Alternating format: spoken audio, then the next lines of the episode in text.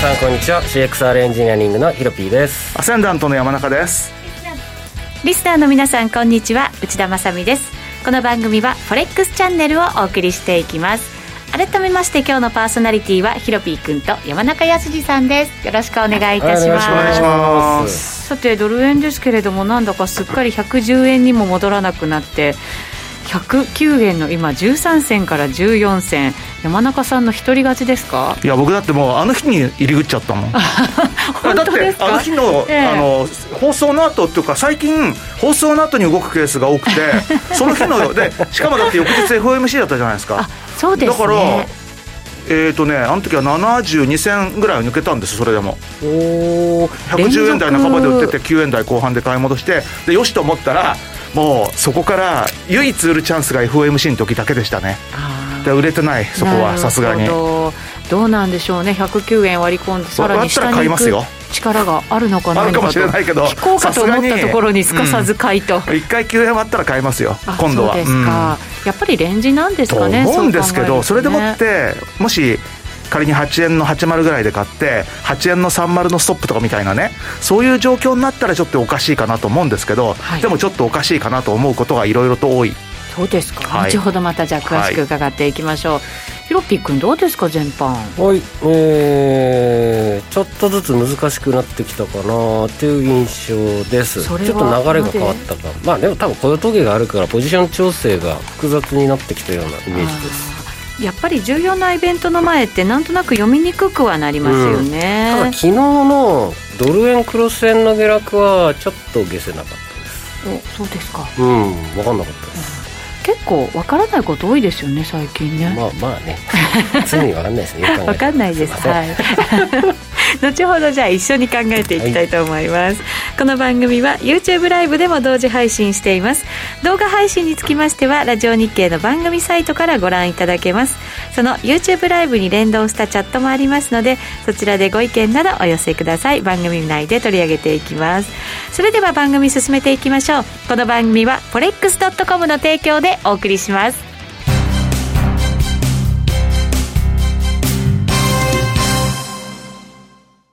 ノックアウトオプションが目標へと導く。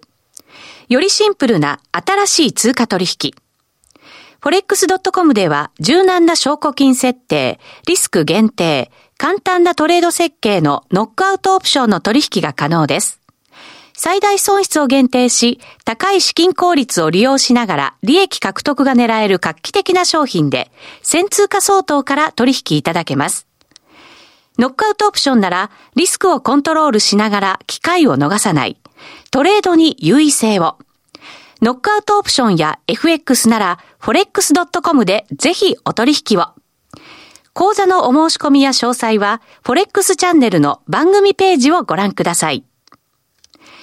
外国為替証拠金取引及びオプション取引は元本及び収益が保証されているものではありません。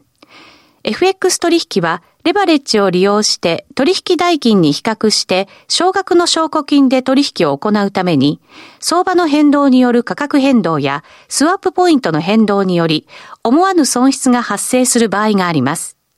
お取引の前に契約締結前交付書面などを必ず熟読し、取引の内容、危険性などをご理解いただいた上で、ご自身の判断と責任にてお取引ください。ストーン X フィナンシャル株式会社金融商品取引業関東財務局長金賞第291号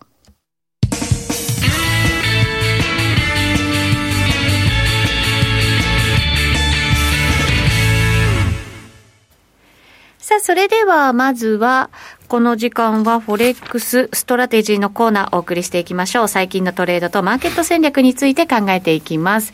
コメントいただきました。焼き鳥さんからで、アメリカの10年債の利回り、だいぶ下がってきましたね。理由は何なのでしょうか？ファンダなのでしょうか？需給なのでしょうか？確かに山中さん、そうなんですよね。これはドル円に影響してるのかもしれません影響してますよね。うん、だから昨日の動きっていうのは結構いろいろな意味で、まあ、円高に行きそうな動きが多かったんですけど、まあ、その一つが、まあ、10年債利回りの、まあ、金利が下がってるということと、はい、あとはやっぱりあの、これ、あれなんですよ、その、アメリカだけじゃなくて、結構他の国も、例えばドイツの10年債の利回りなんかも下がってますし、はい、あとは他のまあ、日本はね、ちょっとあれですけども、他の国っていうのも、まあ、10年債の利回りっていうのはそれなりにまあ下がっているということなんですけども、ドイツに関して言うならば、少なくとも2月2日以来の水準です。あ本当だ、なんかずるずる下がってますねアメリカはまだ7月20日に今よりも低い水準っていうのがあったので、まあ、そういった意味では、まああのー、7月の一番低い水準にまたたねという程度なんですけど、ドイツなんかを見てるとですね、まあ、要はリスクオフの裏返しで債券を買ってる動きが一つと、あともう一つはやっぱりその世界的にテーパリングの時期っていうのが、ちょっと後退するっていうような見通しが出てきてるんじゃないのかなっていう気がしますね。今回のそのデルタ株のそそまあ、デルタ株とかそういったこともあるし、はい、あとはまあその、まあ、先週 FOMC もあり、あとはその前には ECB もありましたけども、どう考えてもその当局のトップの人が、もう思いっきりハト派ですよね、うん、でそういったことを考えると、やっぱり長期金利っていうのはちょっと上がりにくいのかなっていう気がしますよね、うん、ただ、昨日はそれ以上にダウが思いっきり下がったんで、はい、でダウが下がったことに加えて、原油がえらい下がったんですよね、昨日、うん、原油ですか？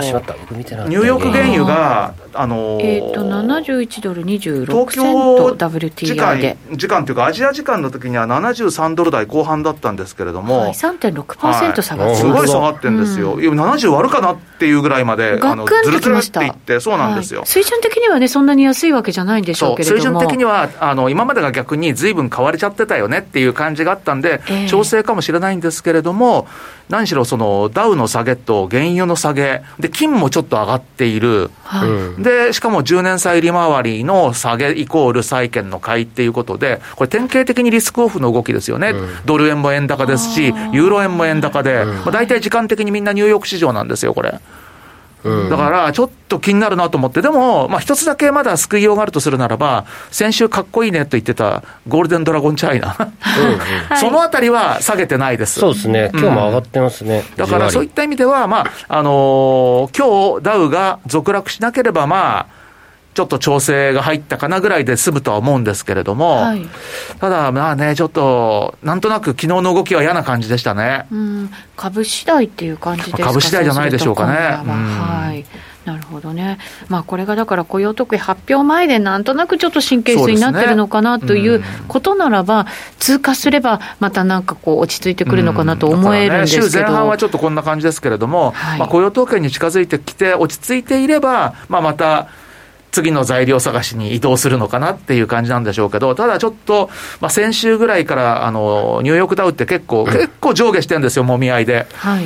それをを下に抜けそうかなっていう動きになってきたのは気になるなっていう感じはしますね。チャート的に見ても、日本の株よりは全然保ってはいるんですけどね。そうですね。で、最近3万4900ってそう簡単には割らなかったんですよ、先物でね。昨日はそこをちょっとね、昨日ね、はい、少し下に抜けようとして、まあ今また戻ってますけれども、えー、そのあたりの動きがちょっとなんとなくですね、さっき言った気になる動きはあるというのは、このあたりが、ちょっと全体的にややリスクオフっぽい動きをちょっと見せてるかなっていうのが嫌ですね。経済統計もまだまだ高水準ではありつつも、それでもやっぱり、なんとなく鈍化したような数字が出てしまうと、そうですね、いや、ずっと駆け上がっていくわけはないんですけど、うん、どこかで落ち着くんでしょうけど、うん、それでもなんとなくやっぱりね、そうですね、まあ、ただ、どこかでもって落ち着くっていうのは、もうあのパウエル議長が前から言ってくることですからね、CPI なんかも含めて、えー、それを考えると、まあ、巡航速度なんだと思いますけどね、米国経済っていうのは。はい、さて、ヒロピー君、ちょっと難しくなってきたってさっき言ってました。そうですね、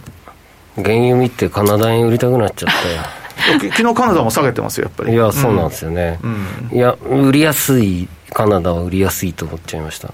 どうなんでしょうね、原油がそのままずるずる下げていくってことが考えられるのかどうなのか、うん、まあでも下げなくてもちょっとクロス円周りドル円も含めて一番円が強かったので。であとちょっと5ドルが昨日調整で今朝も、今朝じゃねえや、えっと、先ほどの RBA でも、買いでも反応してたんで、うん、多分ポジション調整の買い戻しだと思うんですよ。はい、ででもなんとなくちょっとこうねもうテーパリングにこう踏み込んだような形にはなりましたけどね。うん、うん、たただ、えー、あの、ね、戻ります。このちょっとのテーパリングみたいなのは全部1日で騙しになってるんで今まで。この数か月。他の中央銀行の例によると、うん。はい、なので5ドル円もそう考えると売りやすいかな。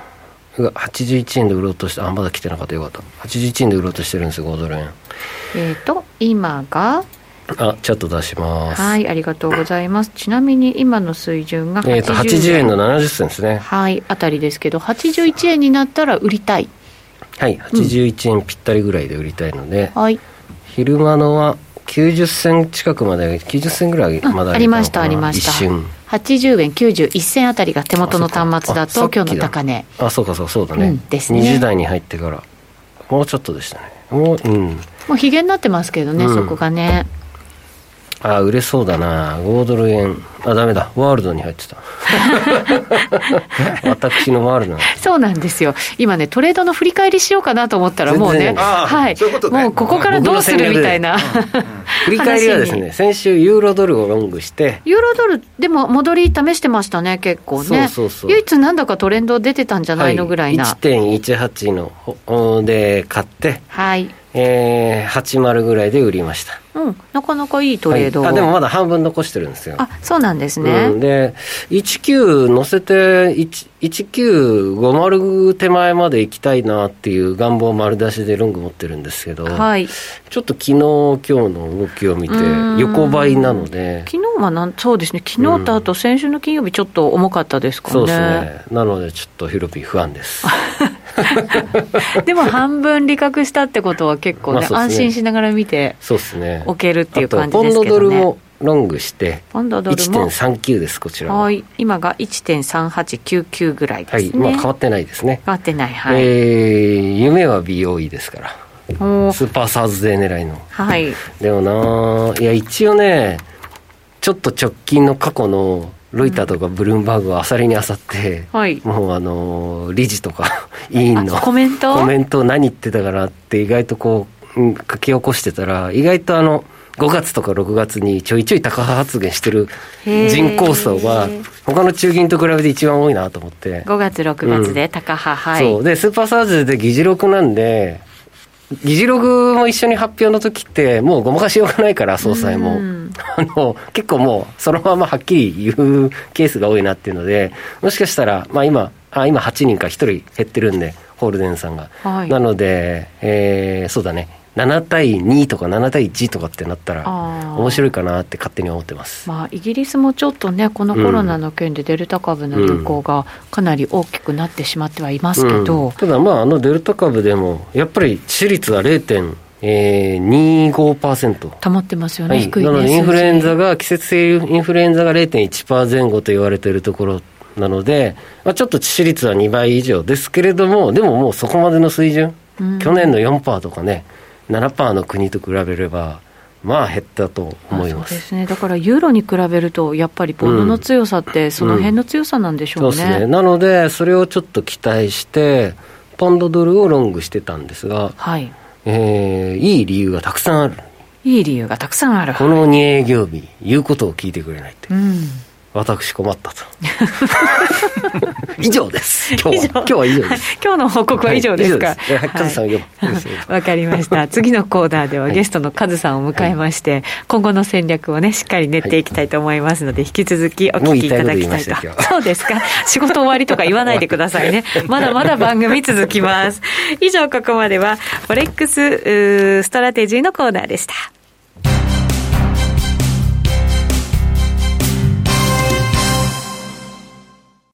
ノックアウトオプションが目標へと導く。よりシンプルな新しい通貨取引。forex.com では柔軟な証拠金設定、リスク限定、簡単なトレード設計のノックアウトオプションの取引が可能です。最大損失を限定し、高い資金効率を利用しながら利益獲得が狙える画期的な商品で、1000通貨相当から取引いただけます。ノックアウトオプションならリスクをコントロールしながら機会を逃さない。トレードに優位性を。ノックアウトオプションや FX なら forex.com でぜひお取引を。講座のお申し込みや詳細は forex チャンネルの番組ページをご覧ください。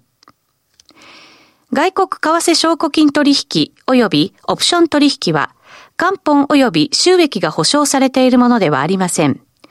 FX 取引は、レバレッジを利用して取引代金に比較して少額の証拠金で取引を行うために、相場の変動による価格変動やスワップポイントの変動により、思わぬ損失が発生する場合があります。お取引の前に契約締結前交付書面などを必ず熟読し、取引の内容、危険性などをご理解いただいた上で、ご自身の判断と責任にてお取引ください。ストーン X フィナンシャル株式会社、金融商品取引業、関東財務局長、金賞第291号。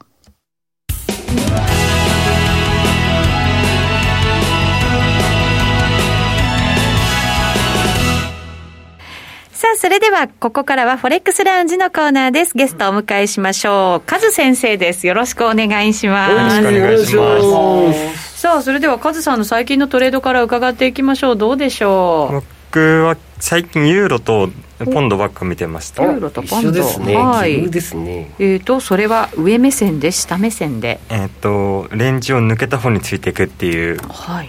それは何時間足準備しときゃいいやつですか？えっ、ー、とポンドはもう昨日利確しちゃったんですよね。なのでちょっと今は持ってあじゃあユーロドルにしときましょう。自己報告でもいいですよヒロピ君自分持ってるからユーロよ。どどっちでも。どっちでもいいどっちでもいいポンド利利食いしたっていうからどこで買ってどこで、そうですね、結果から聞いていきましょうか。いやポンド。本当はね買いたかったんだけどね。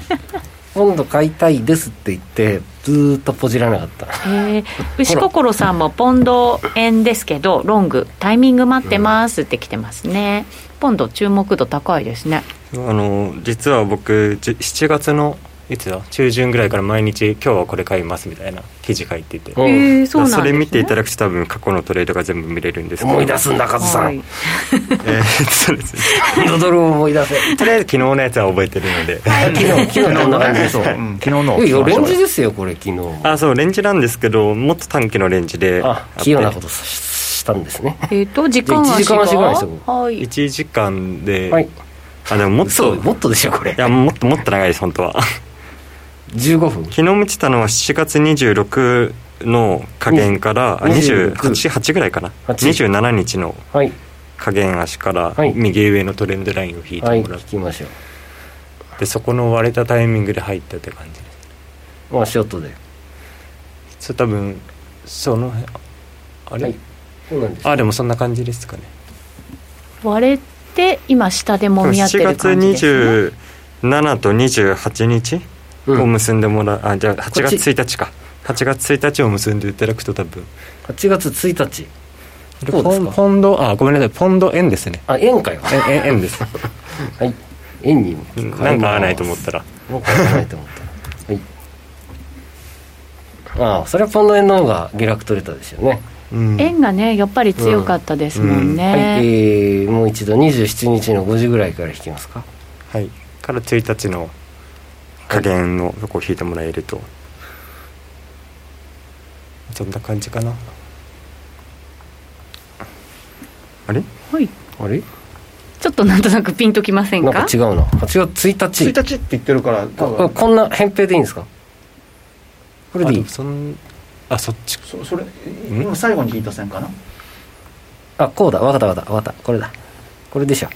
で2日の昨日か。ああ昨日の夜のショート取った。のでそこの割れた時とそのちょっと戻った時のロールリバーサルのとこから打って、えっと151.56らへんはいいいですね。が多分加減の水平線のレンジなのでそこで利確って素晴らしい。あここサポート引けるとこだ。で次、まあ、買う買う、まあ、買い僕はあんま考えてないですけど買うならはいえっと、今度8月あ7月29の高値からサポ7月29の高値から。えっと8月の高値のサポートあレジスタンス引いてもらえますか？おおレジスタンス。右下下がりの。これで。あとこれで左左の山からの方が。もう一個左の山じゃないかな。あこっち。あずれちゃった。はい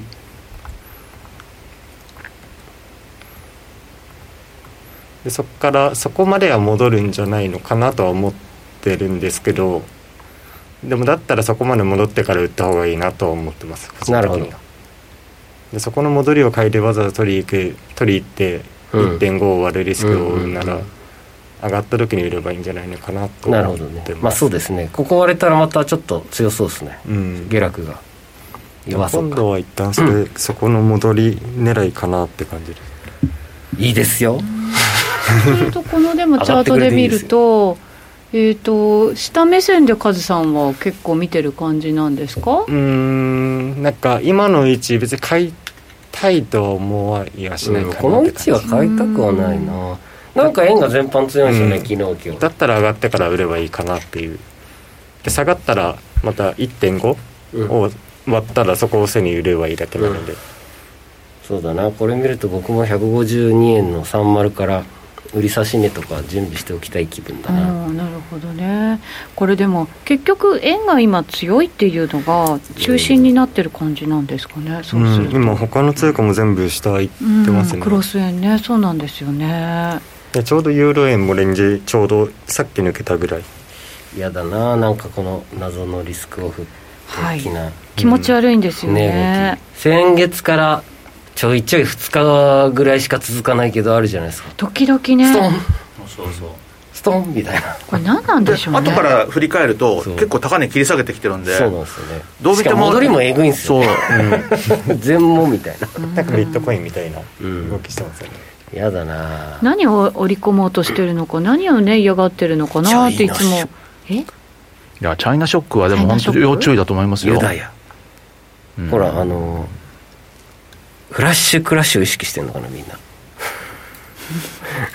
久しぶりに聞いたワードじゃないですか,、はい、なんか。8月といえばフラッシュクラッシュ、まあ、夏相場ってね、うん、やっぱり動きやすいとは言いますけど、はい、逆に動きにくいっていう時もあって、はい、難しさももちろん山中さんあるわけですけどね、うん、フラッシュクラッシュって8月に2回やったんでしたっけ？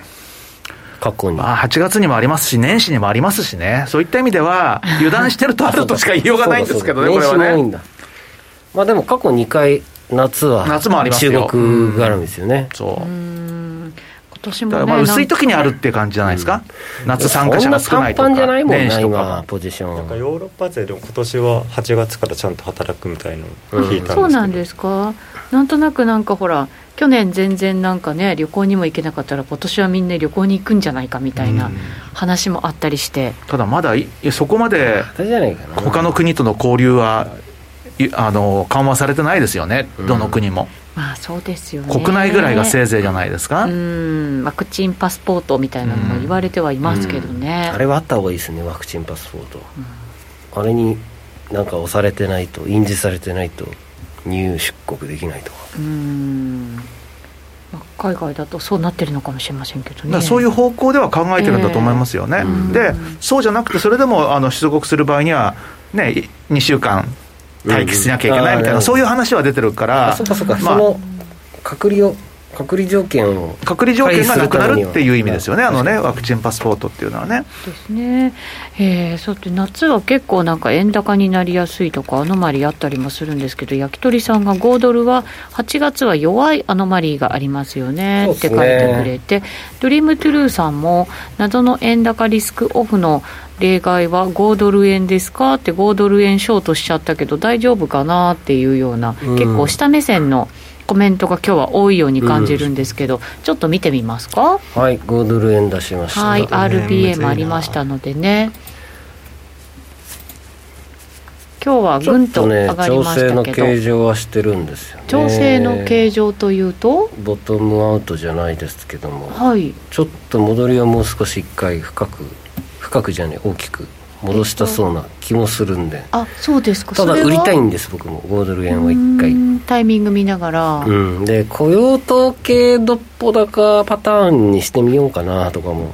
雇用統計どっぽ高そうクロス円ドル円意外と雇用統計でその月のトップつけやすかったり際立ったその高値をつけやすい、うん、あのアノマリーほどじゃないけどちょいちょいあるんでそれ狙いたいなと。先月そうでしたよね山中さん確か、うん、7月おあ2日か。先月は違うか。まあでもほとんど近しいところがトップになったんで。雇用統計で上がったところが高値になってその後下に切り下げていくみたいなイメージですか、うん、そうそうそう。7月のトップここなんで雇用統計のし、うん、のゾーンが。へえここですここです。ポコンと上がってるところ。うん。こここの辺？この辺？この日ですね。月曜日がちょっと上がっちゃった前に上がっちゃったってことですか？いや翌翌営業日に上がっちゃったんですけどまあでも許容範囲でいいかなと。でその後下に？下なので今回も今週の金曜日もちょっと少しリスクでもリスクオンに今日から戻るのか知らないですけどね。あでも今 ダウ先見てると1時間足じわじわ戻してるんであと上海株がそこがたくなり始めた形状してるんで、はい、ちょっと欧州時間今入って上の方向にいわゆるリスクオン方向に来たらなんとなく後先読みやすくなってくるかなと思ってるんですけど、うん、上海が今日は株が今0.5%ぐらいマイナス、うん、香港がマイナス0.3%ぐらいですから、まあ下げ率としてはちょっと落ち着いた感はね、うん、あるのかもしれませんけど。うん、うん。足の形状はいいですねそうですか、うん、1時間とかで見ると。うん。その辺がやっぱり下げ止まってくれないと他もなかなか落ち着かないって感じありますかね、この下げなんか牽引したのそこですもんね、うん、まあそうですね、うん、昨日の下落だけはちょっとよく分かんなかった。日柄でしょうやっぱり。日柄日柄ですかね、まあ、言ったじゃないですか。8月1日はあの商品とか株式市場で変化が起きやすいから翌日の2日が怪しいかもしれないっていう。うん。今日だ。昨日今日、ね、昨日だから1日が変化日だ。1日週末なんで。変化日でしたっけ？そうそうそう。8月1日が昨日が2日。そうだから、その休み明けの2日があの要は商品と株式が注意っていうんで、うん、まあその通りまあ、ね、僕はあの、まあ、その通りかなぐらいのイメージなんですけどね。山中さんに昨日変化日聞くの聞かなきゃって思ってたんだ ちなみに次の変化日次の変化日ですか？次はね8月1日の次は12日？12か。来週の木曜日。曜日。はい、うん、ふむ。長いね。そうですねまだねありますね。まだちょっとありますよ。新月は日曜日でしたっけ？新月は8月の8日？8日日曜日ですね。うん日曜日だ。微妙だな。姉さんどうしよう。それ考えると結構なんだかこまごまこまごまなんとなくね嫌な動きしそうですよね、うん、トレンド出にくいってことですかね、8月にトレンド出たら苦労しないですよね。確かに。トレンドが出出ないから8月はやっぱりやりにくい？かな。かな。かな。終わっちゃったやラジオということは後でチャート見てしっかり考えていきたいと思いますので、はい。はい、引き続き YouTube ライブもご覧になっていただきたいと思います、はい、ラジオの前の皆さんとはお別れです。また来週お耳にかかります。今日のゲストカズさんでした。ありがとうございました。ありがとうございます。ありがとうございました。この番組は forex.com の提供でお送りしました